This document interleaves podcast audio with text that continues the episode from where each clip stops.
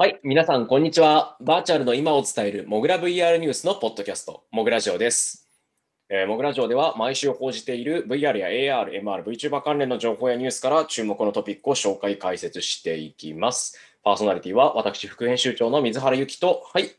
編集長のすんくぼでお送りします。はい、というわけで皆さん、今週もよろしくお願いします。はい、よろしくお願いします。ちょっと今日、冒頭が、冒頭がちょっと違いましたね。ちょっと違いましたね。気分で書いてみました。なんとね、はいモグラジオ今回で第40回でございます。おー10回刻みでいくとね、2. 点、えー、と2ヶ月半でだいたい10回ペースという感じなんですけれど、いよいよ、そうですね、えー、とだから、これでもう40週やってるっていうことになるわけですね、実質。ああ、そろそろ1周年が近づいてるわけですね。そうですね、確か去年の、まあ、このペースでいくと、大体50何回の時に1年がく、1年になるわけだから、5、6月ぐらいから始めたんですね、多分。してたっけ？そのようですね。もうもはや記憶も定かではないんですけど、完全に記憶の彼方みたいな感じになってますけど。どうもそれだけやっているらしいということで。だけやってるらしいということでね。いや、だいぶでもね、その初期、なんかこう、これ多分1周年記念になった時に振り返りをちょっと10分ぐらいかけてやるみたいな回があってもいいと思うんですけど、まあはいその頃に比べるとね、だいぶ変わりましたよね。クエスト2も当時なかったしとか、うん。その辺、だいぶ情勢というか世の中の状態変わったような。まあちょっとね、コロナでドタバタしてたりとかした時期なのそうそうで、はい。いやーえーそんなこんなでね、40回まで来たので、もうあとはもうね、野となり山となりじゃないですけども、好き放題、こう、喋ることで、回数を稼いでいきたいと思います。稼いでいきたいと思いますって、なんか微妙ないいことだな。まあこれはもう、喋りたいように喋るというね。喋りたいように喋るということでね、はい、よろしくお願いします。はい。はい、では、そういうわけで、えー早速本編入っていきましょう。で、4月のもう第2週が終わって、第3週のところですね。はい、1本目、こちら。オペラスクエスト2がついに PC と無線接続、VR で仕事をするための機能など追加機能が発表ということで、えー皆さんご存知、Facebook の出している一体型 VR デートのオペラスクエスト2、まあ、クエスト2と我々は呼んでおりますけれども、こちらのですね、えーアップデートの予告が行われました。次のうんバージョン 28? 一本のやつかなで、えー PC とですね、Oculus Quest 2を、まあ、これまで有線でつないで PC 側であの処理を任せる、まあ、機能として Oculus Link っていうのがあったんですけども、今度はですね、無線でつなげるモードだったり、あるいは VR 空間上にディスプレイを出して仕事ができるっていうことで、まあ、インフィナイトオフィスという機能を去年のもう Quest 2の発表の時から Facebook が時々、ちょくちょく出してたんですけども、まあ、これの実装が近いよということが明かされました。はい。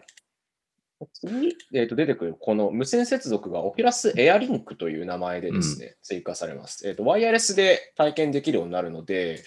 もう感覚で言うとあのバーチャルデスクトップとかが近いんですかね。あの VR そうですね。まあ、それが伝わる人がどれぐらいいるのかは分からないんですけれども、えっと、まあ、いわゆる今まで Oculus Link というやり方で、ゲーミング PC と Quest 2をつなぐことで、まあ、PC 向けの VR ヘッドセットと同じように Oculus Quest 2を使うことができたというのが、これまでのクエストでしたと。で、それが、えついにケーブルを挿さなくていいと。うんうんもう念願の、念願ですよ、これは。有線接続ではなく無線接続というねところが、うんはい、PCVR ができてしまうと。まあ、これあの、まあ、こう技術に詳しい人は、あのこれがね、すごい飛躍になるというのはわかるんですけれども、多分わかんない人は別にただ便利になるだけじゃんと いうことなわけですけど、まあ、やっぱ VR って非常に繊細なんですよね。うんえー非常に多くの処理をあの必要としますので、えー言ってしまえば、こう首がちょっとでも動いた瞬間に、その情報がヘッドセットのセンサーから PC 側に行って、で、PC 側ですぐ計算が行われて、で、えーこういう描画をしろという指示が出て、それがまた、えーケーブルを伝ってヘッドセットに返ってきて、で、ピコッと画面が、まあ、ある意味、描画がずれるっていうね、この、この処理っていうのを人間が知覚してはいけないんですよね。これが分かった瞬間にカクカクカクカクってなって、あの、違和感になっちゃうんで、自然な VR を実現するためにはもうこの遅延はあってはならないと。はい。はい。ということで、コールするとね、無線だととか、あのその、要するに転送できるデータ量とかの細さの問題というかう、ん。しかもね、無線だと安定しない時があったりとかもするわけなんで、えーまあ正直、オキュラスリフトとか ACC バイブが出た2016年あたりからずーっとその、そもそも PC 向けの VR ヘッドセットも無線にできんじゃないのっていうことで、まあ、いろんな会社がそのあたりの技術開発ってしてたんですよね。で、まあ一部こう実現しかけていたんだけど、なんかルーター的なのがすごいでかかったりとか、外部センサーを置かなきゃいけないとか、まあなかなかその使い勝手がすごくいいとは言えなかったところに、まあこのオキュラスエアリンクですよ。なんとね、ね。ゲーミング PC と Quest 2と、まああと、それで Wi-Fi ルーターはまあ家にある前提として、まあそれさえあれば、無線で VR がサクサクできると。しかも PCVR ですよ。いやーこれね、もともとあの、無線でね、単体動作でヘッドセットの中の処理だけ、あの CPU とかだけで処理するっていうのは、まあ、 Quest だったりとか、まあ、他にも Pico とかだったりね、あうんのバイブフォーカスとかだったりが実現してましたけど、いよいよ無線でできるっていうのは本当にありがたいというか、ケーブルレスだと、やっぱぐるっと回っても違和感ないって最高です。うんそうですね。まあ、 Virtual デ Desktop ってさっき例出てましたけど、まあ、あの、サードパーティーのアプリだと、もうすでに、あの、このあたりを技術実装している、まあ、アプリが、えー非公式にあるわけなんですけど、うんあの、まあ、 Oculus 公式が、これを、まあ、えー Facebook としてやるっていうことなので、まあ、その品質面の保証だったり、まあ、あと接続が簡単にね、サクッとできるんじゃないかとか、まあ、そのあたりは期待できる部分ですよね。どのようになるかっていうのは気になるところですよね。まだ今、ベータ版の機能なんで、本実装ではないっていう形にはなってるんですけども、まあ、これ一応、えっ、と、バージョン28がですね、もう、オキュラスの方が降りてきてたら、もう使えるようになるよという形でございます。はい。一応、あの、これも、僕記事書いたんですけど、あの、実はもう28なんですよ。あの、これ、あの、PC 版のオキュラスアプリのバージョンの話なんですけど、28になったら降りてくるって話だったんですけど、あの28でもまだ降りてきてないんで、多分ここから先ちょっと小刻みな、小刻みなアップデートできっと使えるようになるのかなと。いうふうには思いますね1.1とか1.2みたいなタイミングでね、追加されるのかもしれません。結構小刻みにやるやっていきますんで、まあ、あの、ちょっと頻繁にやってみた方が、あの、いいかなと思います。はい。利用者からのフィードバックを受け付けているということなので、もし使った人がいたら、いや、これなんかまだ遅延あるじゃんとか、こういう機能ないのみたいなのを送ると、もしかしたら改善してくれるかもしれないですね。そうですね。実際、あの、まあ、なんかこう万能な機能というよりは、あの、結構その不安定だし、あの、正直ケーブルを使った方が安定するし、ちゃんとした体験はできるよっていうのはもうこれ言っちゃっていて、あの、まあ、若干実験的な機能だよと。だから、まあ、とりあえず協力してくれっていう形での呼びかけなので、あんまりその完璧なものを期待しない方がいいだろうなと思います。えー結構つ、あの、使う場所もね、あの、ルールというあか、あの、一応ね、現時点で検証されている環境みたいなのがもうあって、例えばヘッドセットとルーターがこう下げられちゃいけないとか、遮蔽物があっちゃいけないってやつですね。だから別の部屋でできないわけですよ。ああと、ー床から1メーター以上とかね。まあ、これも座りながらだとだんだんきつくなってきますよね。うん。うん。あと Wi-Fi も、あの、5GHz 帯っていうことなんで、まあ、いわゆる AC もしくは AX じゃなきゃダメとかね。うんうん結構縛りあります。あと PC 自体が、まあ、これは普通のデスクトップだったら、まあ、基本的に LAN ケーブルで接続されてるのがデフォだと思うんですけど、まあ、PC がノートだったりね、すると、LAN ケーブル用のコネクタないやつとかあるので、MacBook とかはまあうん典型的にあれですけど、とかだと、ええまあ、大体もう PC、ゲーム PC、ノート PC だったらついてるとは思うんですけど、LAN ケーブル必須ですみたいなこともね、書かれてたりするので、そうですね。はい。という、 Oculus Air Link だけが新しいニュースかと思ったら、実はなんかポコポコと 合わせて彼らはブログで発表を行っていて、えーさっきもそのちょっとディスプレイ的なものをね、空間に出していくっていう話が出ましたけど、これも多分去年の9月の Facebook コネクト以来、我々が非常に期待を込めて何度も喋りながら、いまいちこう、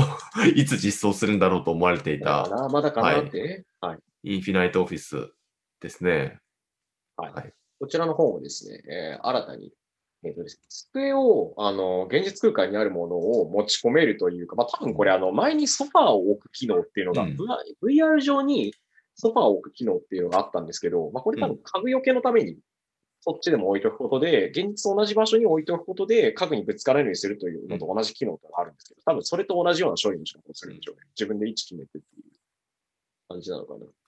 あとは、えっ、と、うんロジテックの K830 っていうキーボードとですね、連携して、これはあの VR 内でも物理キーボードが使えるようになるんですね。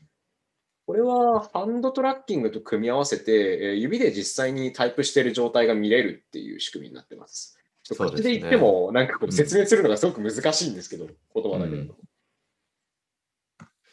や、まあ、このインフィニットオフィスって結構どういうものか伝えるのに苦労しているなという印象はあって、なんかデモ動画とかでも本当にこんなんできるのみたいな感じのが出ちゃってるんですけれども、まあ、言ってしまうとそのQuest 2をかけたら、まあ、目の前に、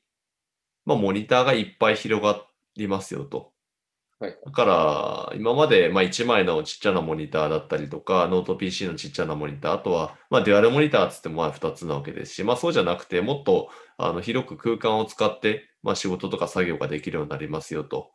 まあ、要は Quest 2が、まあ、一つのこうコンピューターみたいになるっていう、まあ、そういうあのイメージなんだろうなというふうに思います。ただ、その時に、え、じゃあ全部コントローラーで操作するの、ハンドラッキングで操作するのかっていうと、まあ、やっぱ仕事はマウスとキーボードでしょうということで、今回、マウスはすでに、え接続する技術が、え機能が入ってたので、えー、まあ、本丸であるキーボードがいよいよ対応しますよということでね、キーボードのキーとかもちゃんと見ながら、文字が打てると。まあ、ここまで実装すると、結構サクサク仕事ができるんじゃないかっていうことですね。かっていう感じですけどね。うん。かなという、これちょっと使ってみたいですけどね、キーボードってこれもうすでに販売されてるやつのはずなんで、届いてはい、これ販売されてますよ。はい、あの、アマゾンで買いました。買いました。はい。一応確か、あの、ロジ、えー、はい、と、ロジテックですよね。で、えー、日本だとロジクールって名前なんですよね。ロジロジテックの製品というのは。なので、あのロジテックってあの基本的にグローバルの、えっと、ブランド名になっていて、つまりロジテックの K830 っていうキーボードは、多分日本では流通してないんですよ、オフィシャルでは多分。なので、まあちょっとこれ、入手がもしかしたらその日本語対応とかがしてなかったりする可能性もあるんで、なかなかあの癖があるかもしれないですけれども、まあおそらくこれをきっかけに対応キーボードとか増やしていくんじゃないかなと思うので、まあ、そのあたりもちょっと期待したいところではありますね。はい、いろんなところと連携してってくれればね、あと地味にですね、うん、120Hz モードの実装っていうのはあるんですけど、これ話してると無限に喋れちゃいますね。うん。まあ、えっ、ー、と、オケラスケート2のその描画頻度はもともと72からスタートしてて、2020年末には90に対応して、で、今度は120を実験的に搭載される、うん、で搭載するって話をしてたんですが、これが正式にアナウンスされましたと。リンクでも 120Hz 対応できるんで、うん、コンテンツ側が対応してたらよりぬるぬるに動くようになるということですね。そうですね。もうこれ、数字があの何を意味してるかっていうと、ぬるぬる動くってことです。なので、より自然になると思ってもらえればいいかなということで、まあ、特にあの早速対応してるゲーム見ていくと、まあ、パズルゲームみたみたいなものだったりとか、あとは卓球のゲームが早速対応していて、結局ボールの動きとかっていうのは、もっと連続性が高く見たいわけですよ。なので、あの、ぬるぬるしてった方が当然いい、あの、動きになってきますんで、まあ、そのあたりの、あの、ゲームっていうのは、えー、どうも対応していくようですね。ただ、まあ、当然負荷が高まるので、あの、めちゃくちゃリッチなゲームとかっていうのは対応厳しいとは思うんですけれども、まあ、そういう、あの、開発者に対するこうオプションとして 120Hz っていうのが、えー、実装されましたよと。という形になります。ねうん、今後ね、対応アプリどんどん増えていくとは思うんで、それでもうちょっと快適な体験ができるようになるっていうのは嬉しいことかなと思いますね。はい。はい、えー、ちょっとだいぶ喋ってしまいましたが、次もですね、 Quest 絡みのお話でございます。はい。え Oculus Quest ストアにサブスクリプション制が導入ということで、うん、4月15日ですね、 Oculus Quest のまプラットフォームというか、 Oculus Quest のストアで、えアプリのサブスクリプションに支払いに対応したと、そのプラットフォームが、というか、 Oculus ストアがですね、ということになりました。これあの、開発者目線で、まあ、公式のところが書いてあるんですけど、うん、ユーザーからすると、例えばあの Spotify とかって月額でお金払う仕組みになってますよね。うんうん、あるいはあの他の、なんだろうな、Amazon プライムとかもあれ、一応月額制になってますけど、うん、あれと同じ支払い方とかサービスの提供の仕方ができるアプリが出てきたというか、うん、それができるようになったってことですね、こうあの、開発者側からすると。我々からすると、例えば、そのよくあるのって、サブスクって言われたときに、あの Netflix とか Spotify 的な、その、なんでしょうね、えー、月いくら、1000いくらとか払ったら聞き放題とか遊び放題みたいなのを想定するんですけど、そういうことではないですというのを前置きにしといて、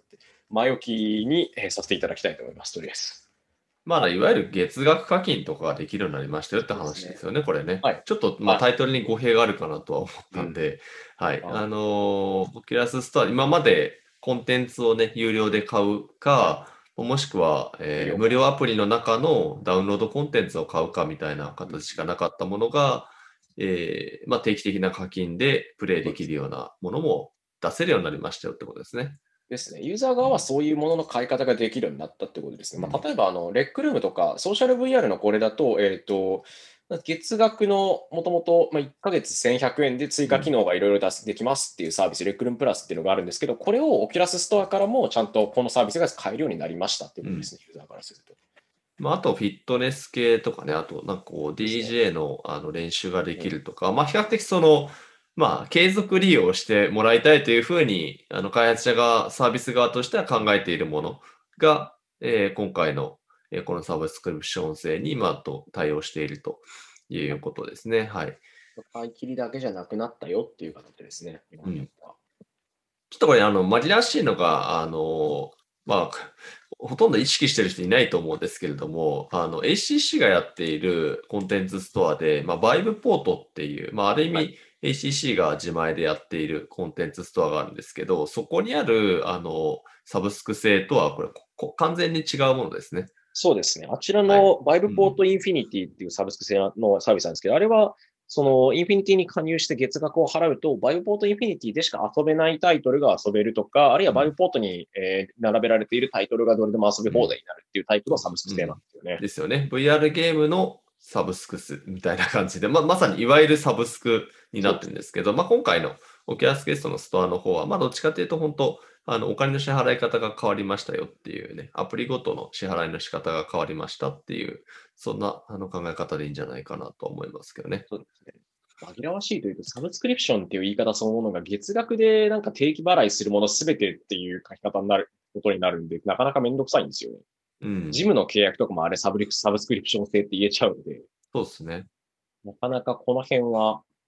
あーで、サブスクって言った時にどっちのサブスクやねんっていう話にはなるので、ここはちょっとややこしい話だな、正直思ってます。もうちょっと聞き放題とかを先に入れてくれればいいんですけど、これ遊び放題系のサブスクではないよっていうことですね。うん。どっちかというと開発者側がそういったサービスを展開の仕方をできるようになりましたよって言い方の方が正しいのかな。そうですね。はい。さてさて、こんな感じで、えっ、と、まあ、ずっとですね、VR ヘッドセットだったり、VR コンテンツだったりに注力しているオキラス、元い Facebook なんですが、まあ、そことですね、2016年からずっとある種張り合っているというか、その VR ヘッドセットの第一線で、えー活躍している企業のですね、方のお話が次出てきます。え台湾 HTC が謎の画像ツイート、新型 VR ヘッドセットかということで、4月10日にですね、HTC Vive、台湾のスマホなんかを作っている HTC さんなんですが、まあ、こちらはあの、モグラの読者だとおなじみの HTC Vive とか Vive Pro と呼ばれる、まあ、あるいは Vive Focus っていうですね、VR ヘッドセットを作ってらっしゃる。で、まあ、シェアも結構大きいんですけれども、こちらのですね、公式ツイッターが、えーなんか、怪しい画像を出しているといううん。内容になります。まあなんかブログにもなんか投稿しててね、なんか明らかに新型機を出そうとしている雰囲気を、はい、出してますけど。これ、あの、バイブフォーカスのヘッドセットの前面部のパーツにすごく似てるので、まあ多うん分、フォーカス系列というか、その一体型 VR ヘッドセット系列なのではないかという感じですし、公式のブログにでもです。公式のブログですね、HC のブログでも、あの、何かカバーをかけられた謎の物体が PC の横に置いてあるって写真があって、VR ヘッドセットであることは確約されていますというふうに書いてあります。これ、直近だとの5月の11、12あたりでバイブコンっていう、その HTC バイブ関係というか、バイブ関連の、えー発表等々が行われるカンファレンスがあるので、こちらの方で正式発表になるんじゃないかなと思っております。うんはい。まあ、どんなものかはもう、ま、全くわかんないですね。とりあえず一、とりあえず体何かを発表しようとかしているということですね接続なのかわからないし、まあ、一体型っぽいような気配はするけど、でもまだこれだけじゃわかんないしな。うん。いや、どんなデバイスが出てくるのか楽しみですね。そうですね。そういえば、一体型といえば、いや、これすごい懐かしい話なんですけど、はい。今、HTC が展開している、まあ、バイブコスモスっていう、まあ、PC 向けのヘッドセットあったじゃないですか。はい。ああったじゃないですかって言って失礼ですね。ああるじゃないですか。ありますね。はいうん。いやー、あのコスモスって一番最初に発表されたとき、なんかすごい一体型っぽい機能が入るっていうのがあったんですよ。はい。発表されたその場では。彼方すぎて忘れてるかもしれない。多分、あの、はい、バイブコスモスの、あの、発表された瞬間ですかね、なんて2年前の CS かな、かなんかの時の、あの、記事とか見ていただけると、多分書いてるんですけれども、あの、多分 5G のスマホかなんかと接続して、あの、どこでも体験できるデバイスになるみたいなことを最初言ってたんですけれど、その時だけでしたね、完全に。あの、確かゲーミング PC 以外からも使えるとか、家と外出先の両方で使えるみたいな話をしていたのと、あと、うんバイブコスモスってこの時点だと、あの、公式のまあ写真とかは別なんですけど、その、なんだろうなあ、そうそう、まだなんか。イメージ画像とかうんにケーブルがないんですよね、この時のバイブコスモス。まあ、そうなんですね。まあ、しかも、まあ、あのデ、デザインもその時から変わったので、あの、本当になんか、まだ構想段階な部分が多くあったんだろうなという感じの発表だったんですけど、まあ、なんか、HTC でそういうなんか、新デバイスっていうと、まあ、またそういうのも考えてたりするのかなと思っちゃいますね。どうなるのかなという感じですね。はい。まあ結構最近はね、クエスト2に一体型はシェアを奪われ、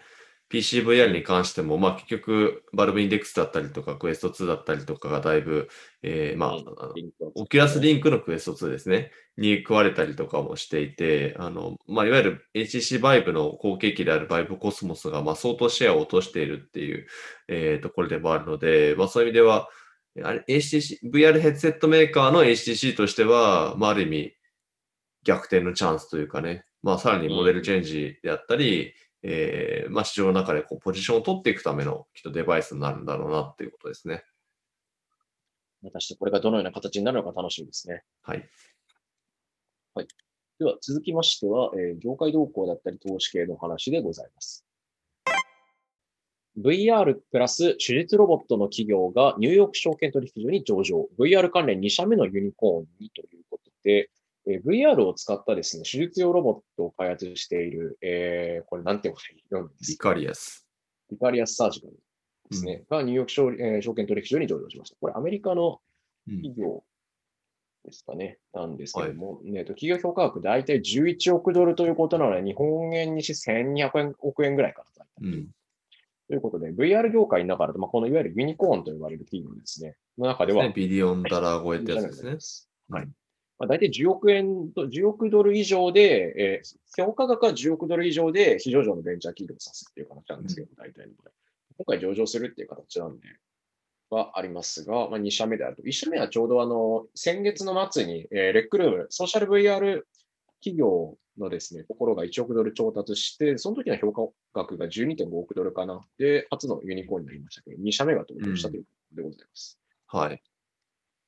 なんていうか、一社目がいかにもその VR というか VR をメインの軸,、そうね、軸にしている、えーとプラットフォームの企業だったっていう形になるんですけど、二社目はこれまただいぶ毛色が違います。僕、こう、このニュースで初めて知ったぐらいなんですけれども、はいこれってどういう、どういう会社なんでしたっけ？ロボットアームを使って、えっ、とですね、カメラ、ロボットアームとカメラを、えっ、と、すごく小さい隙間から挿入することで体内の様子を確認しながら手術ができるってやつですね、これは。はいはいカメラ的なものうと、んそのカメラがついてるんで、ヘッドセットを使って、その体内の様子をチェックすることができるんで、大きな切開の必要がなさそうって感じですね。これうん。ちなみに動画だと使われているヘッドセットはおそらくこれリバーブですね。あカメラの位置の2つっていうところからして。形がリバ解像度の高さがやっぱり買われてるんですかね。されてるんですかね。まあ、うん、VR メインという、いや、でもこれは VR メインと言ってもいいのかもしれないな。もそうですね。まあそういう意味では、この使い方って多分、あんまりされてきてないというか。医の療系だとやっぱりトレーニングですよね、メインって。その、まあそうですね。うん。いや、これ、そうっすね。日本だとここまで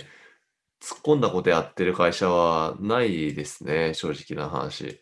他だと、まあ VR トレーニングだったり、あるいはあの AR、MR とかを使って、患者さんのその体の臓器の位置がどこにあるっていうのを実際のその患者さんの人体の上に表示したりとかうんっ。ていうのはあったりはしますし、手術のその術式の中身をその 3D でかつ直感的に確認できるっていうサービスだったりはあったりするんですけど、これは初めて見たかもしれない、自分も。そうですね。まあ、しかもその、いわゆるテレエグジスタンスと呼ばれている、そのロボットにね、カメラがついていて、で、VR のヘッドセットをつけた遠隔ユーザーがそれを動かすみたいな、まあそういうあの、いわゆる人型ロボットかなみたいな、まあそういうあの話ともまたこれ違っていて、本当にその、なんだろう、まさに胃カメラのカメラが VR の視点になってるっていうね、やり方なので、あこういう使い方あるんだなっていうのがそもそもまず、あの、第一の感想で出てくるんですけど、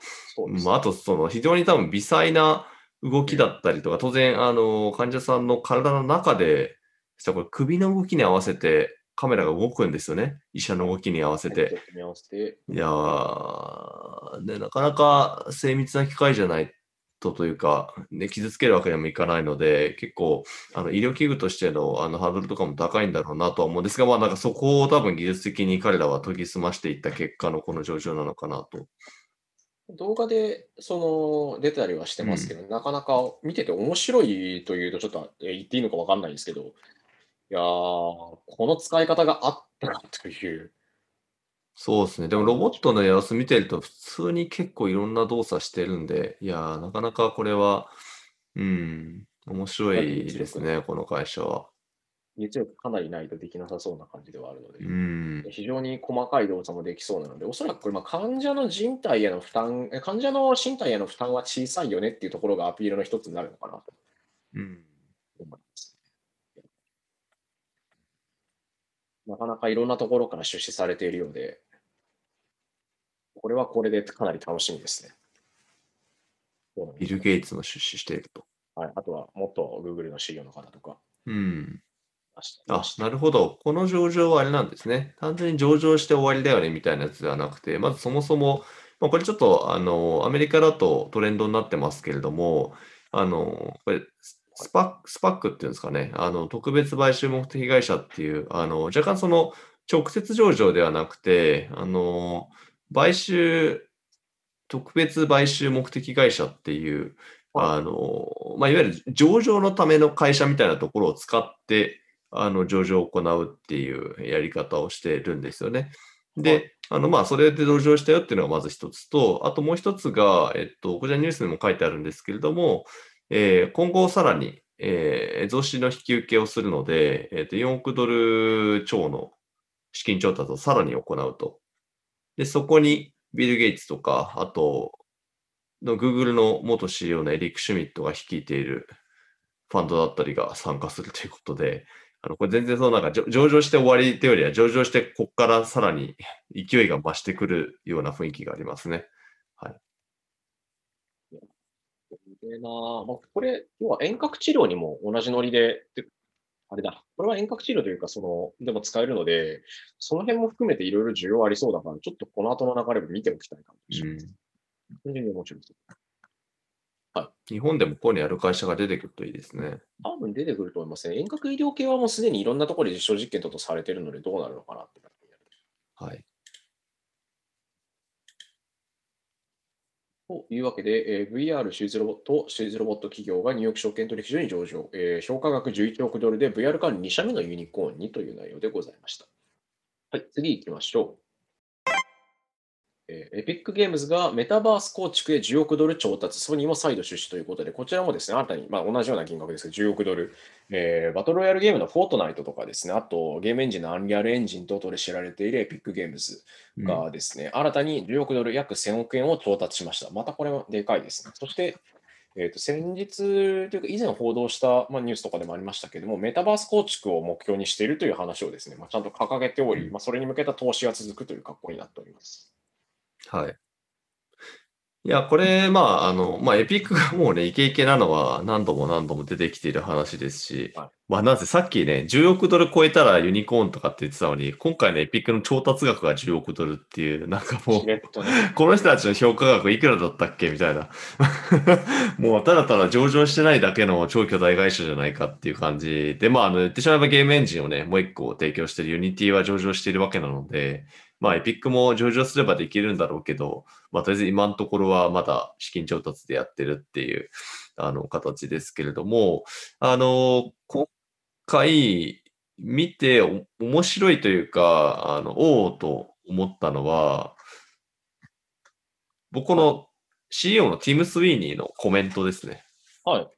で、まあ、メタバースっていうのも最近豪語しているので、まあ、そこはいいんですけれども、その、じゃあ、エピックが考えるメタバースって何なのっていうね、このメタバースっていう非常にふんわりした言葉に対して、あの、エピックはまあめちゃくちゃコミットしてるわけなんですけど、じゃあ何目指してるんだっけっていうのは、あんまり情報が出てなかったと思うんですよ。うん。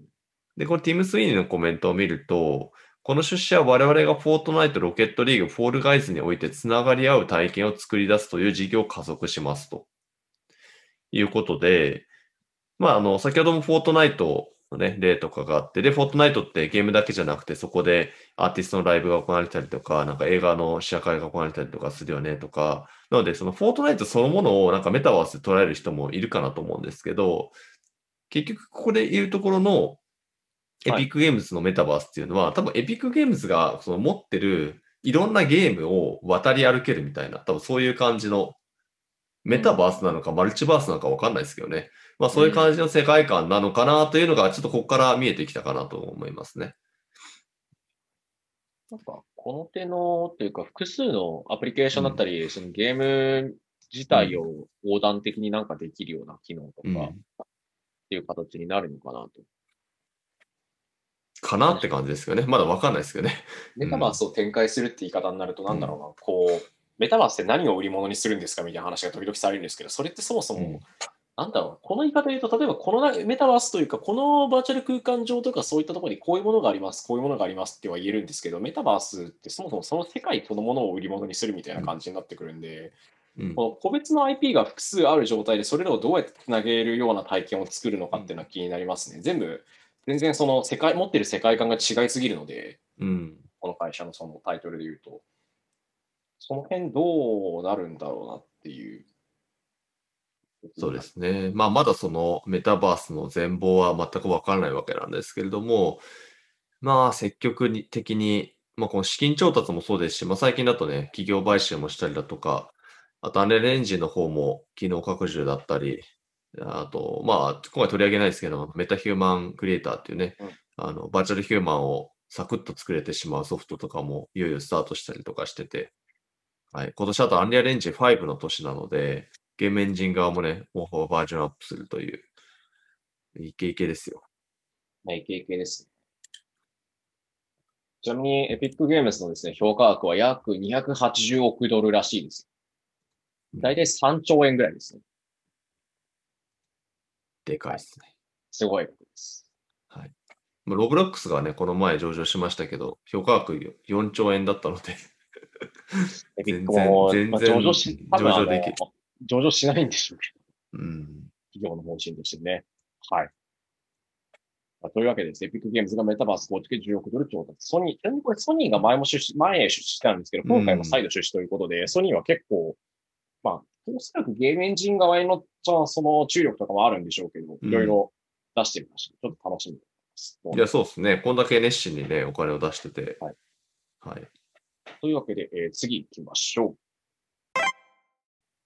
えー注目続く VR ライブ。米企業が約10億円調達ということで、こちら950万ドルのですね、資金調達をロサンゼルスのアメーズ VR というスタートアップが、えーうん行いました。もともとはあの VR ヘッドセットから360度動画とかを、まあ、見れるサブスクサービスうんですね、をやっていたんですけど、今は、えっ、と、録画した後にエフェクトを合成したアーティストの映像が見れるというサービスに集中しているという形で、ちょっとサービスの形を途中ピボットしたんですよ、これは。うん。まあ、なかなか360度映像だけじゃしんどいですよね。もともとあの、シアターで見るやつとかもいろいろやってたらしいとまあいう感じなんで、どうかなっていう感じです。うん。はい。累計調達額はこれまでに約28億円という格好になっております。今後あの、まあ、イベントだったりとか、あるいは施設体験施設っぽいようなことというか、まあ、多分こうんれ期間限定でポップアップストアができるみたいなノリで体験できる場所があるよっていうサービスが出てくるのかなと感じ。まあ、VR ライブというか、まあ、このバーチャルライブとかね、こういうあの分野は、まあ、日本だと VARK とかがやってますけれども、あの、アメリカの方だと、あの、ウェーブっていうね、あの、ところが一強というか、もうガンガン調達して勢いよくやってるんですけれども、逆に他があんまついてきてないなという印象があったんで、まあそういう意味ではこのアメイズ VR、まあちょっとこうそこについていこうとしてるのかなと。名前はちらほら聞きますけどね。っていううんこ。とですねあとは、あの、そのですね、一番勢いがある、そのウェーブなんですけど、うんここは、その VR で360度動画をアプリからまあ見れるとかっていうサービスは、うん。こ今年の3月に VR 向けのアプリの提供は終了するっていう話があうって、ん。これいろいろちょっとあのニュースの方でもこうしてるんで、紐解いていくと面白いんですけど、結。そうですね、VR っていうこっちはむしろバーチャルライブの方にだいぶ寄せてきてる感じです。そうですね。その流れが他の会社にもまあ来るのか、つまり VR で見れるとか360度見れるじゃなくてバーチャルライブであるっていうところの方にフォーカスがいくのか、それともっていうのはちょっとこの後アメーザーどうするのか気になるところでございます。そうっすね。どうかな。なんかこの動画を見てると、なんかいろんなやり方で体験できるよみたいなのを売りにしてるんで、うん普通にシアターとかなんかツアーバスとか、なんか めちゃくちゃその、いわゆる、あのまあアーティストのマネタイズポイントだったりとかになる場所をピンポイントに狙っていって、まあそれらを全部その一連のバーチャル空間をベースに配信できたりとかするよとかいう、まあなんかそういう感じなのかなっていうね。ちょっと若干今出てる情報が少ないので、どういうその具体的なサービス内容だったりとか、ビジネスモデルになるのかっていうのはちょっとまだ読めない部分があるかなとは思いますけどね。なるのかなということで、はいアメーズ VR が、えー約条件調達という内容でございました。はい、次行きましょう。こちらはですね、打って変わって、ユーラシア大陸はインドのお話になります。えーインドのスタートアッププレイシフ。えー AR おもちゃ企業が年率150%で急成長中。資金調達でさらなる拡大を目指すという内容でございます。はい。えーこのプレイシフというところがですね、シリーズ B ラウンドで、まあ、約18.6億円、1700万ドルを調達しました。これあの、いわゆるエドテックうんのジャンル、教育とテクノロジーを組み合わせて、より効率を上げようとか面白い体験をしよう、没入的な、あるいは子供たちだったりを熱中させるような教育体験をさせようっていうものについて、えー新しいですね、こう道を開拓しようという感じなんですけど、そこの AR ツールとかだったりを出して、うんが調達しましたという格好になります。はい。AR でチークゲームをやるみたいな。うん。まあ、これ、どういうゲームなのかちょっとあれなんですけど、あ、でもめちゃくちゃいっぱい売ってるんですね。うんあ、もう Amazon でゴロゴロ売っていると。多分実物とが組み合わせたり、組み合わせるんだ。はいはいはい。そうでしかもなんか大体 iPad を差し込むうん、ようになってるんですね。その、なんていうかま、プレイマットみたいなやつに。そうですね。これは前のやつは AR チークゲームっていう、AR っていうよりはその、なんでしょうね。あの、よく売ってるチーク玩具の中にある、そのゲーム機だ的な何かがセットになっていて、その CPU とか積んであるやつ。で、テレビにつないで遊べるってやつ、たうん僕は子供の頃にもあったんですけど、うんうん。あの手のやつの派生系っぽく見えますね、これは。うん。なるほど。はいはいはい、はい日本でも。買えるらしいですよ。めっちゃ売ってますね。Amazon へえ完全な AR 的なやつもあるにはあるけど、どっちかっていうと、まあ、外部のその US、多分 USB Type-C かなんかの、うん。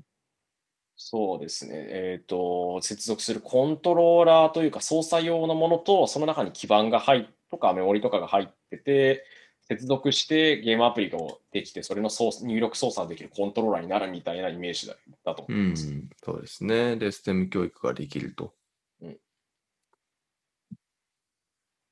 ここはだいぶ伸びてるらしいぞというしかもインド初ですけれども、マーケットはアメリカなんですね、ここは。家から出れないから、うんお家でよりもっとその、なんだうん。体験的なとかっていう学習をやらせたいっていう需要はおそらくあったと思いますし、そこに綺麗に当たったのかなっていう2020年。うん。そうですね。ですねはい。まあ確かにね、こういうその、なんだろう、まあ、A- AR をまあもちろん押してはいるんですけど、その、なんかすごい、こういう言い方はあれなんですけれども、なんかこう AR の本当に最先端を追いかけるというよりは、まあ、どちらかというと、多分、本当エドテックっていう中での AR の活用みたいなうん。ところなので、まあ、非常に多分、なんだろうな、AR の技術を洗練させることよりは、どちらかというと、その、じゃあ、チークがどうやったらできるかみたいな方法論とか、まあ、そっちの方に入ってるのかなと思っていて、多分、これ Amazon のページにも書いてありますけどね、一応スタンフォードとインド工科大の人たちで作った会社みたいですね、ここは。テクニカルにそのうん技術的な最先端だったり、より効率がいい何かを追うっていうよりは、展開する先だったりとか、そのそこのジャンル、業界における使い方を結構考えたり、面白さを考えたりしていくっていうことを多分やってるんでしょう。うん。その路線か。なんか、あの、時々自分たちがしょっちゅうテック系のやつで、これ今新しいのはこれでとか、論文がこれでみたいなのやってたりすると、こういう使い方を見た見たときにあんまり新しくないじゃんって思っちゃうのでやめたいんですよね。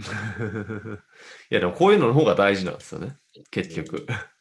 新しくないじゃんとか、かっこよくないじゃんっていうふうに、いや、思ってしまうことがあるんですけど、うん。時々。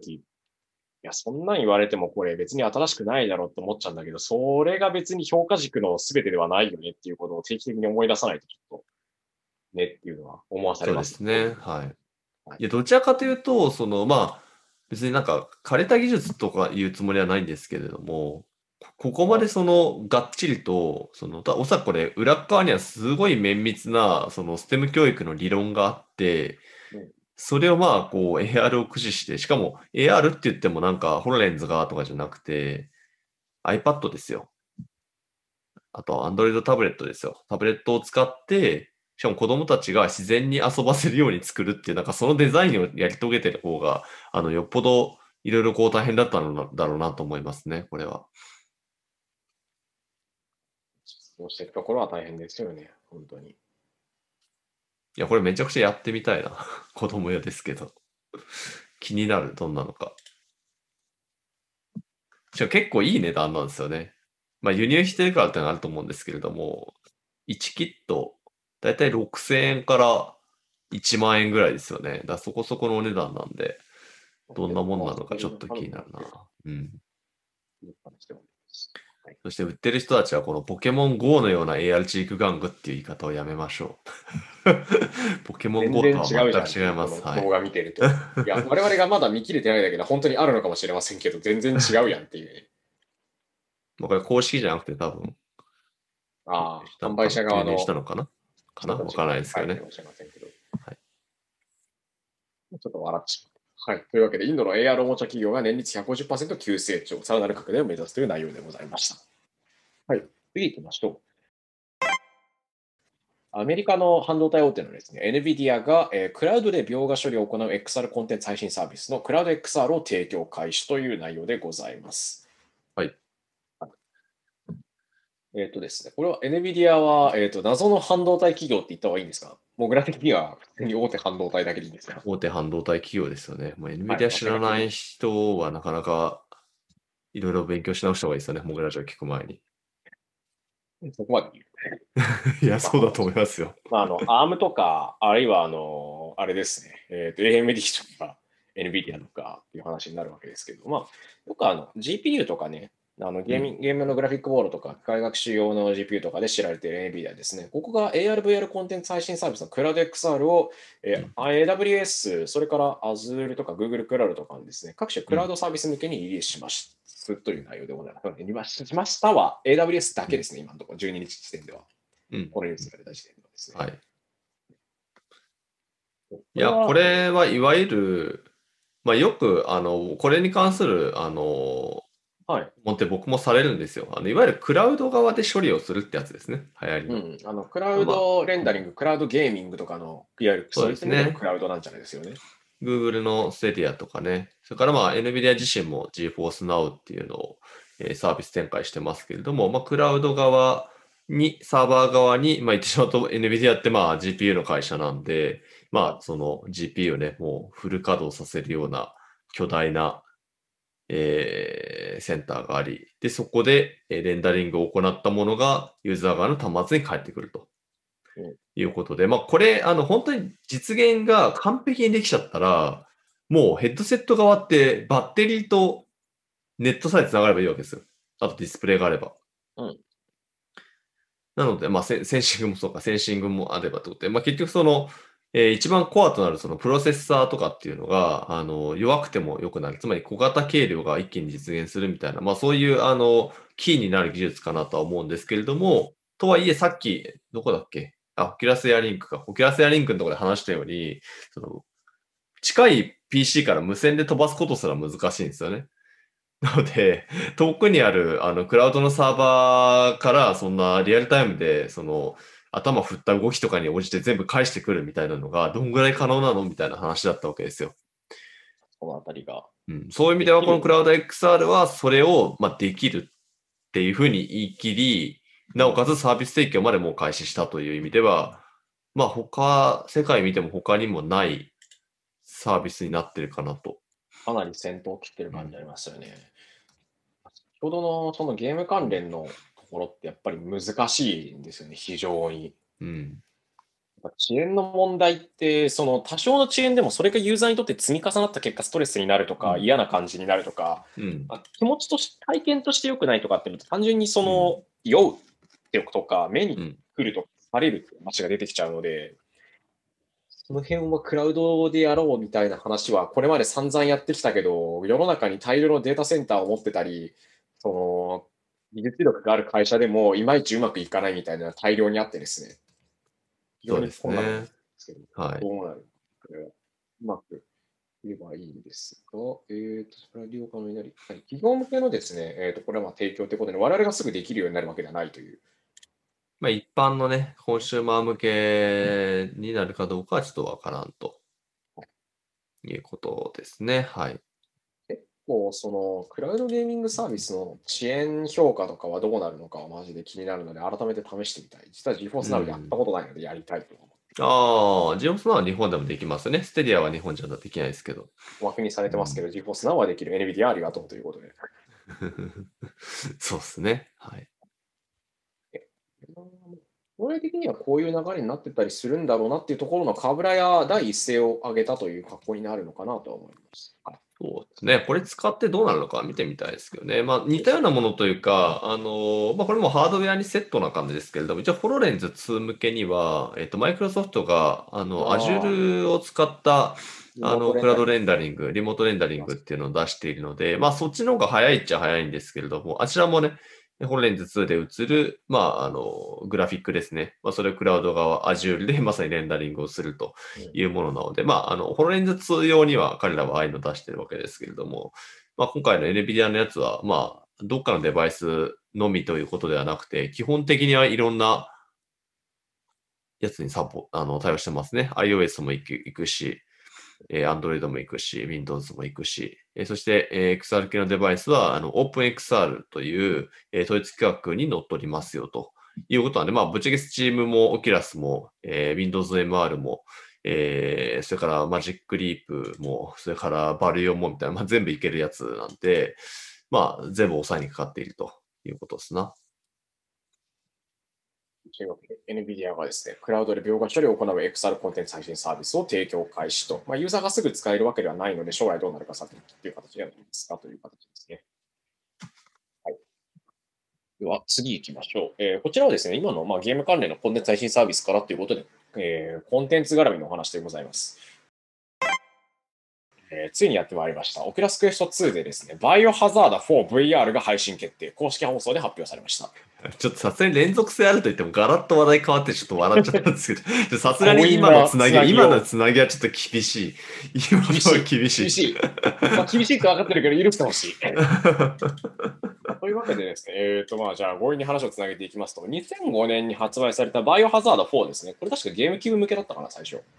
そうですね。の、えーとこちらがですね、VR 版としてクエスト2向けに配信されます。うんちなみにこれクエスト2限定配信になるらしいですね、エクスクルーシブで。うん。まあというわけで、バイオ4なんで、今から15年くらい前のコンテンツではあるんですけど、まあはいクエスト2移植、移植っていうか VR うんカスタマイズして移植みたいな格好になるんですかね。うん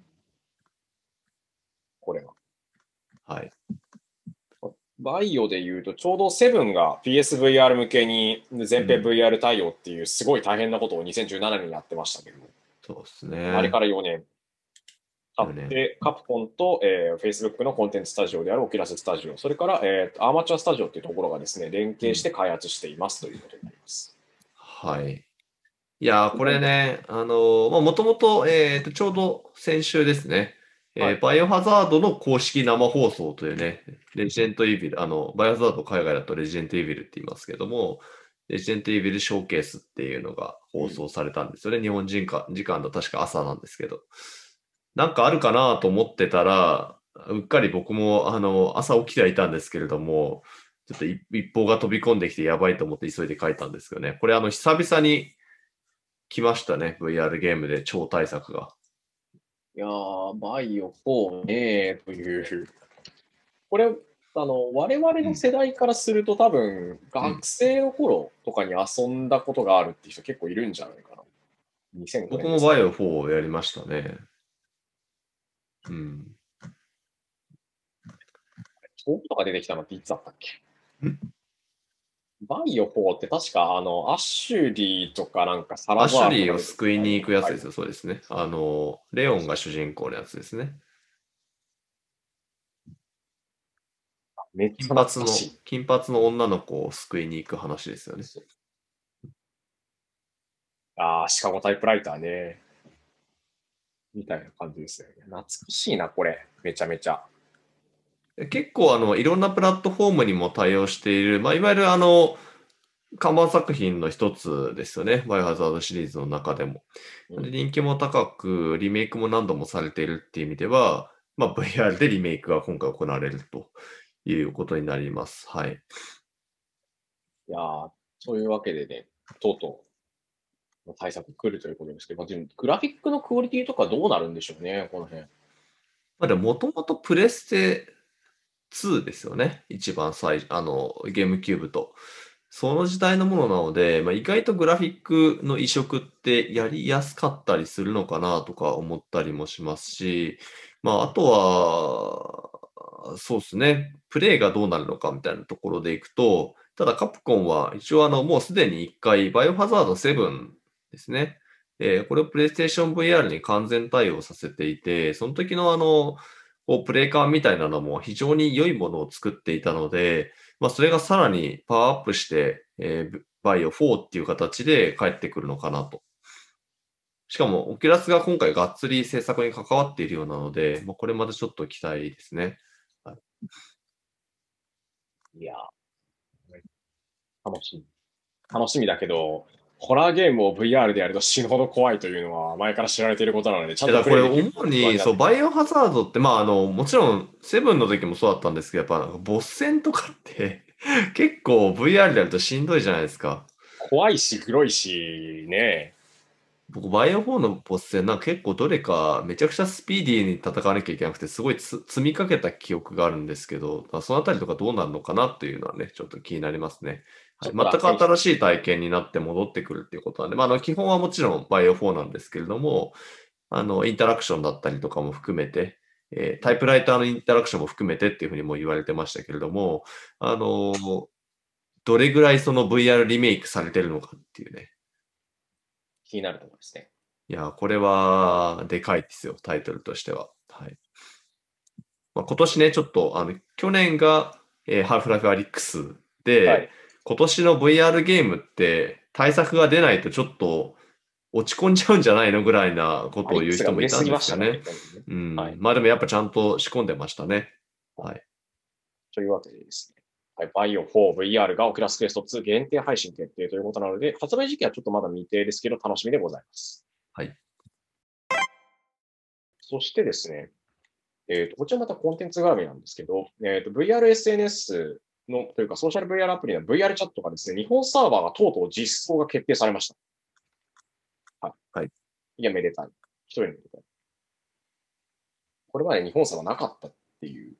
そうですね。まあ、あの VR チャット、あの、まあ、いろいろと話題になる、えー、まあ、VR 空間、バーチャル空間内でコミュニケーションが取れるという、えー、サービスですけれども、まあ、あの、アメリカの会社がやってるサービスですね。で、えっ、ー、と、まあ、日本人もそこでいろいろコミュニティがどんどん作られていて、まあ、イベントも開かれたりとかっていうことで、あの、非常に、えー、活況であるというのがもうこれまでも何度も、あの、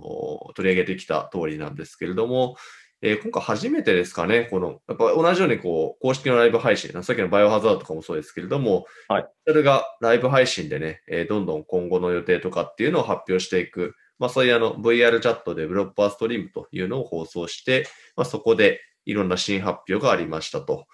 で、まあ我々が、あのーまあいろいろ発表された中から拾ったのが、まあこの日本サーバーの追加っていうのがまず一個大きなものがありますね。はい。他のところでいくと、UI の大型アップデートなんかもあったりしますけども、あと、他の人のアバターに干渉できるとか、うん。まあ結構夢のような機能ですね。あと、これクリエイター向けの収益は紙を触れるやつですね。うんはいとか、あとは、クリエイター向けの収益化プログラムが追加されるとか。まあ、これも大きいですね。海ユーザー間でのサブスクリプション登録。海外だとあの、レックルームとかは、クリエイター収益化プログラム入れてますけど、あれが出てくるのかなと。マーケットアイテム、うんアイテム販売なども公式に実装予定ってあるんで、その辺出てくるんだろうなと。まあ一方で、この手の、その、サブスク的なというか、なんて言ったらいいですかね。マーケットとかアイテム販売の場合って、うん Steam からプレイしている場合とか、他のプラットフォームでから経由してプレイしている場合の手数料が2階建てになる問題とかどうなるのかなとか気になったりします。うん。まあそうですよね。まあこのあたりは、あの、さっきちょっと、あの、エピックゲームズの話の時にも出ましたけれども、まあやっぱりその、まあ流行りのメタバースとかを、まあ意識しているというか、マネタイズとしてはどうしても考えていかなければいけないので、まあいかにそのユーザー間での取引を行わさせるとか、あとは、えーいわゆる現実のお金と、えーサービス内のお金ですね、まあ仮想通貨みたいなのをいかに交換可能にするかとか、まあそのあたりっていうのがもうどうしても大きなテーマになるんですね。経済圏を作っていくみたいな話ですけれども、まあこれを、まあようやく VR チャット入れるっていう話ですね。だいぶ時間かかりましたけどね。地味に気になるところが、あの、ユニティを使ってそのコンテンツをアップロード、つく使って作ったコンテンツ、ワールドとかアップロードできるっていうのが、まあ、最大の魅力の一つだと思うんですけど、コミュニケーションだったりと合わせて。その、ユニティのですね、バージョンアップデートが行われるらしいんですね。おおー今で2000これ 2018なんですね。はい。で、これ何が起こるかっていうと、確か昔、ユニティ2018に VR チャットがアップデートしたのっていつだったっけなかな？えっ、と、そうですね、バージョンが、えー、と2020年のあ4月のアップデートで変更されたらしいんですけど、うん。その、この時にですね、バージョンが変わったことによって、あの、ワールドが大量に崩壊したんですよね。バージョンが違うせいで。じゃあまた同じことが起きるかもしれないですね。起こるかもしれない。あの制作ツール側の方のバージョンを変えなきゃいけないので、それによって今まで18とかで、今までの Unity のバージョンで通ってたやつのワールドが使えなくなるとか、ギミック再実装しなきゃいけなくなるとか、もう一回作んなきゃ、あの、なんだ、出力しなきゃいけないとか発生するので、すべてがピンク色になる時が時が来るかもしれない。まあ、このあたりはね、もう、宿命ですよね。うん。うん。これ回避したければ自分たちでユニティ的なワールドを作れるソフトを作んなきゃいけないってことになりますからね。そうなんですよね。ワールドをクリエイトするソフト自体を VR チャットの側のコミュニティ側だったり、その公式側が自分たちで開発しないと、多分歩調を合わせられなくなると思うので大変。もしくはその中間のコンパイルちゃんと通すためのやつなんですけど、これを広報互換性を拡大していけば拡大していくほど、どんどん大変になっていくので、真実装も。まあ、ちょっとその辺どうしていくのかは気になるところですね、これは。まあ、ゲームエンジンを使って作られている以上、まあ、ここはなかなか、えー特にまあこの、まあ、プラットフォームオンプラットフォームとかって言いますけども、まさにそのプラットフォームオンプラットフォームである VR チャットとしては悩ましいところでしょうね。あと同説数が過去最大を更新したらしいですね。うん4万5200人、ピークタイムおそらく。なので、きチームの規模もちょっとでかくしたいという話をしています。うん。これはこれで楽しい。逆にここの人数なんですね、やっぱり。はい同時に4万5千人っていうのが今のところ上限だったんですね。というわけで、VR チャットの日本サーバーが実装決定、その他もろもろアップデートが発表されましたよという内容でございました。はいこれは楽しい。さてさて、結構頑張ってスピーディーにやったつもりだったんですが、だいぶ喋っちゃいましたね。喋っちゃいましたね。はい。というわけで、じゃあ、フリートークのコーナー。はい。今週のフリートークは盛りだくさんですよ。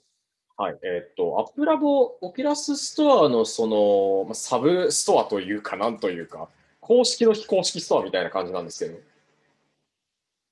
はい。というところのですね、お話をしたいなと思います。すみません、今声が裏返りました。はい結構、その、もともと言われていた公式のオキュラスストアの審査が終了して、今度はアップラボにな一本になるよみたいな話があったりしたんですけど、どうなるのって話があったんですが、ついにあの、公式、あ、これちなみにあの、オキュラスクエクエスト向けのストアの話ですね。クエスト向けのストアの話ですね。ついてこれい。ない人がいたりなので、あ、あ、向けの、まあなんか、不思議な名前なんですけれども、まあ、公式ストア買いストアみたいなやつなんですよね。非常にわかりづらいんですけどね。なので、あの、まあなんか僕もこれ、これあの、記事を編集してる時かなんかに、あの、まさに昇格っていう言葉を使っちゃったりしたんですけれども、うんなんかイメージその二軍なのか、あとは、その、音楽でいうところの、なんかメジャーデビューとインディーズの関係なのかみたいな、なんかなんかそういうものに近いのかなっていうふうに思うようにはしてまして、あのいわゆるそういう、こう、あの、オキュラス公式が、まあ、ガンガンストアでも PR するし、ゴリゴリ押していくしっていう、まあ、比較的規模感も大きい、えーしっかりした、えー VR 作品ではなくて、個人が作ったものだったりとか、まあ、ちょっと身内だけに配布したいみたいなものも含めて、まあ、いろんなアプリをクエスト向けに配信できるようになったというのがこのアップラボですね。はい。はいで、その関連のお話ですね。はい。アップラボに、まあ、最近だとあの、ジグソーパズルのですね、パズリングプレイスっていう VR の立体でジグソーパズルやろうってやつがあるんですけど、うんこれがアップラボから公式ストア側に移動することになっ昇格ですね。が発生しました。オキュラスクエストストアです。まあこれ、本当に、初めての事例かな、公式昇格って。昇格っていうのが明言されたのは初めてですね、これが。うん。も発生してるし、このあたりのエコシステムちゃんと回り出したのかなという感じはしますね。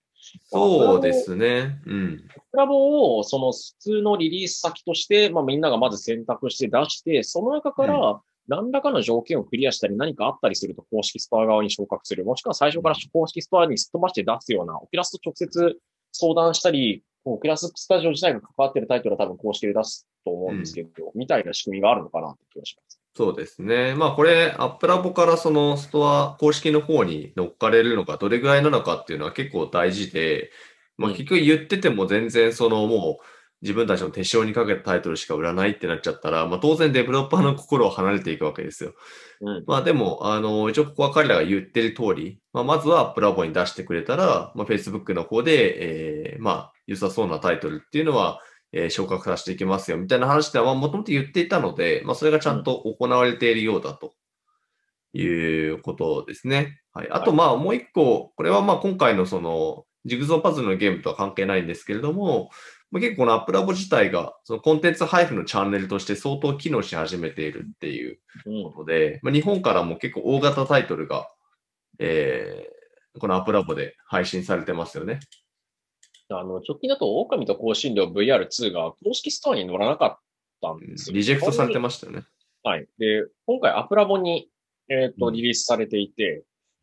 という格好になってます。他で言うと、あの、ゆるキャンのバーチャルキャンプがうん2本、ジェムドロップさんが手掛けてるんですね。ありがとうございます。他もアプラボに出てたりするし、他にも海外で結構売れてたタイトルの FPS 系のタイトルがそっち側に出てたりもするので、うん。まあ、ちゃんとリリース先としては機能し始めてるなという。そうですね。まあなんか今までそのね、ストアのブロックがきつくて、涙を飲むしかなかったっていう人たちもね、ちゃんと売れるようになっているということで、はい、もうここがより機能していくといいですね。中には業務用の、あの、クエスト向けのアプリとかも配信してる人たちいますね。あ建築系のツールとかでもうだんだんその、まあ例えばですけど、クライアントと建築会社でなんかこうコミュニケーションを取るためのアプリかなんかを開発してたとして、まあもうお互い手元にクエスト2があるような状況が生まれたら、まあわざわざなんかね、クエストごと納品とかしなくていいですよね。アプリダウンロードして、で、あの、共有するんでみたいなことができたら楽じゃないですか。まあだんだんそういうのにもなんか使われ始めているみたいですね。そして、サムスンの、あと、なんかこれ全然話変わりますけど、サムスンのあの AR 落とし物タグみたいなやつが出ました、ねこれアップルが先に出そうかな。そうそう。これはちょっと前から話してる UWB ってやつですね。えっ、と、ウルトラワイドバンド。だから超高帯域の、えー通信これしかも無線のやつですね。はい。うん。まあ、アップルがもともと仕込んでると言われていて、まだ U1 チップっていう名前で、えーはい AirPods Pro だったりとか、あと新型の iPhone だったりには実は仕込ませていながら、全く使っていない機能なんですよね。はい。はい。まあ、いわゆる、あの、まあ、うん、ちょっと雑な言い方すると、その、まあ、ブ Bluetooth の進化版みたいなやつで、まあ、特に大事なのが、その位置情報がわかると。どこにあるかがわかる。うん、わかると。どこにあるかがわかると。まあ、つまり、この UWB に対応しているアイテムが部屋の中でなくなっちゃったときに、スマホをかざすと、どこにあるかがわかるわけですね。で片方なくした AirPods Pro 見つかるんだったらめちゃめちゃ嬉しい。僕もこの前松屋で落としましたけどね。家に帰ってから気づいたら、さすがにそれは見えないけど。まあでもね、ちょ、ちょっとどこ行ったっけなってあると思うんですよね。なので、まあそういう意味では、この UWB に対応したそのデバイスっていうのは、あの、探す、AR で探すことができる。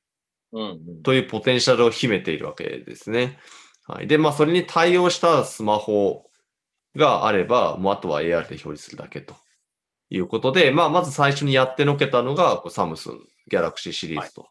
いうことで、まあ、これ多分アップルに先手を打ったんじゃないかなと思うんですけどね。はい。入るっていうところがね、あのう、んすでにこれ作ってるっていう方は報じられてたので、うん。他のところのやつが先手を、先手を打ってきたっていうか、そうですね。イメージなんです。はい。まあ、そしてね、ちょっとまあ、このままなだれ込むんですけど、あの、今週アップルは新製品発表会があー21日でしたっけ？日本時間21日の、えー、多分深夜2時ですかね、えー、いつも通りだと2時ぐらいだと思うんですけれども、新製品発表会が突然あります。はい。ということで、まあ、AR 関係は、なんか、いきなり何かが出るってことはないとは思うんですが、えー、今言われてるのは確か iPad Pro とか、あの Mac とかね、M1Mac のあのもっと強いやつとか、いろいろ話出てますけれども、まあ、もしかしたら U1 チップ関連の何かが発表されると、それを AR で探せるみたいな話になるかもしれないですね。うん。という、あの4月21日のうんアップルの発表、まずこれが1個、えー注目のイベントとしてありますと。はい。はい。そしてさらに今週は、今週は久々に発表ウィークなんですよ、水原さん。メディアの中でですね。ねはい僕が連絡なる。はい。そして続いて、日本時間4月22日。ちょっと優しいですね。午前7時。はいはい、寝れますね、まだこれは。まだこれね日本時間早早寝、早寝はい早起きすればいけますね。僕最近6時に起きてるんで、はい。早い。僕なんか起きてるのもギリギリですよ、いつも。寝る時間はあれですね、えっ、と、はい Facebook の、えーイベントというか、オキュラスゲーミングショーケースという、うん。あ初めてのゲーム特化の情報配信イベントって感じですね。そうですね。これさっきもちょっとその、バイオハザードがやってたりとか、VR チャットがやってるみたいな感じで、やっぱもう最近はもうみんな直接ライブ配信で新作の情報っていうのを出すっていうのは、まあソニーもそうですね。もううんプレイステーションのあの新作紹介ってもう動画で全部済ませてるわけですけれども、えーいよいよ Facebook もやりますと。いうことで、 Oculus Gaming Showcase というのが、えーこれ日本時間の22日、えー午前7時から Twitch、Facebook、YouTube で配信されますと。うん。えー、 Oculus Japan の YouTube チャンネルではなんと日本語字幕付き。気合入ってますね。なるほどで、まあ、あの、この情報自体はもう、えー先週公開されていて、えーいくつかの、えーまあ、昔から VR ゲーム作って、いい作品を作ってるところのね、ILMX ラブとか、なはい。えーあと、まあ、レディアットドーンはもう Facebook が買収してますけれども、えーロンエコーを作ってるところですね。はい。はい。であったりとか、あともしくは、えーピストルリップみたいなね、えータイトルのなんか新作の話が出るみたいな、えーことが言われてたんですけど、なんか、それにしては、やたら行々しいなと思ってたんですよ。はい。はい。さっきのバイオハザード 4VR の発表のところで、詳細はオキュラスゲーミングショーケースでという発表が突然行われてまして、なるほどね。はい。ということで、このゲーミングショーケースでは、えー、つい先週発表されたばっかりのバイオハザード 4VR。これ実際、詳細は全く、まあちょっとゲーム画面っぽいのは出てましたけど、まあそれと、あの、Facebook のね、おじさんと、それからカプコンの、えー、クリエイターのコメントみたいなのがあったぐらいで、あんまり詳細な話なかったんですよ。うん。えー詳細は1週間後へということで、まあ、このオキュラスゲーミングショーケースの目玉はバイオハザード4ですと。いう。ことが分かりました。はい。まあ、他にもあるかもしれないので、まあび、びっくりをね、出してくれると僕ら嬉しいんでいいんですけど、はい。そのあたりはちょっとお楽しみにという格好でございますね。いやー、盛り上がってきましたね。ではやっぱ大型タイトルは盛り上がるんですよ。私はゲーム系が結構いくつかまた出てくる年になるのかなまあ、決してね、大型タイトルだからといって、なんだろう。決して売れることが約束されているわけでもない、非常にシビアな VR ゲーム市場なんで、品質のところとね、戦わなきゃいけない。結局面白くなかったりとか、酔っちゃったりとか、あのした場合には、あの買うことになってしまうので、そこはもう難しいですからね、その辺の調整もね。まあ、期待はしたいところですけどね。というわけでね、もうあのパこの辺盛りだくさんでしたけど、アップラボ周りがちゃんと機能し始めているんじゃないかとか、消化活性とか、サムスンのいや来週のモグラジオも盛りだくさんじゃないですか、これは。あバカみたいに喋ることになってきたんだけど、そろそろこれあの、なんでしょうね、喋ってるだけで、ね、こう、なんでしょう、バカバカ我々が何もしなくていいぐらい大量にお金が入ってきたらうちですよね。そうですね。まあでも、鬱陶しいので、こっちには、モグラジオには広告は貼りません。はい。ありません。鬱陶しいの。はい。というわけで、えーここまでたまたま喋ってまいりましたけど、今週はちょっとね、だいぶゆるっと、というか緊迫感があんまりないんだけど、来週がめっちゃ緊迫してるぜみたいな、来週じゃないか。今週がめっちゃ緊迫してるぜみたいな話でえーございました。今週もニュースはでかかったですよ。はい、生ほどありました。はいはい僕はあの、今、ちょっとヘロヘロになっているので、だんだん喋りがルーズになってきてますけど、どうかお許しください。はい。1時間喋るって大変なんです、本当に。本当に。という舌わけでを回す練習ですよ。はい。人をぐるぐる回すんでしょう。というわけでね、えー4月のですね、第2週目かな？の、うん3週目か？のモグラジオ、えーここまでとなります。第40回ね。はい。というわけで、このうちで50回、60回、70回、80回、90回、100回までね、頑張っていきたいと思います。はい。1000回までね。はい。1000回。1000回。1000回ってどんだけあれできるんだ ?1000 割る？え？だって1000かけ単純計算7で7000でしょ？だから20 20年年あればできます、1000だって1年で50回ちょいでしょ？20年。20年。20年。頑張りましょそしたら僕らももしかしたら音声で物聞いてないかもしれませんよ。脳にあのニューラリンクとかで直結してう。るかもし直接、直結してるかもしれない。まあでも、1000回目の配信っていうのはあり得るわけで。れない。1000回目のね、脳直結配信が発生するかもしれないですね。はい。というわけで頑張っていきたいと思います。はい。はいというわけでですね、改めまして4月のですね、第3週、第2週、もっと強いやって、第40回のモグラジオここまでとなります。皆さん今週もありがとうございました。パーソナリティは私、副編集長、水原由紀と、はい。編集長のすんくぼでした。はい、皆さんありがとうございました。また来週。また来週。バイバイ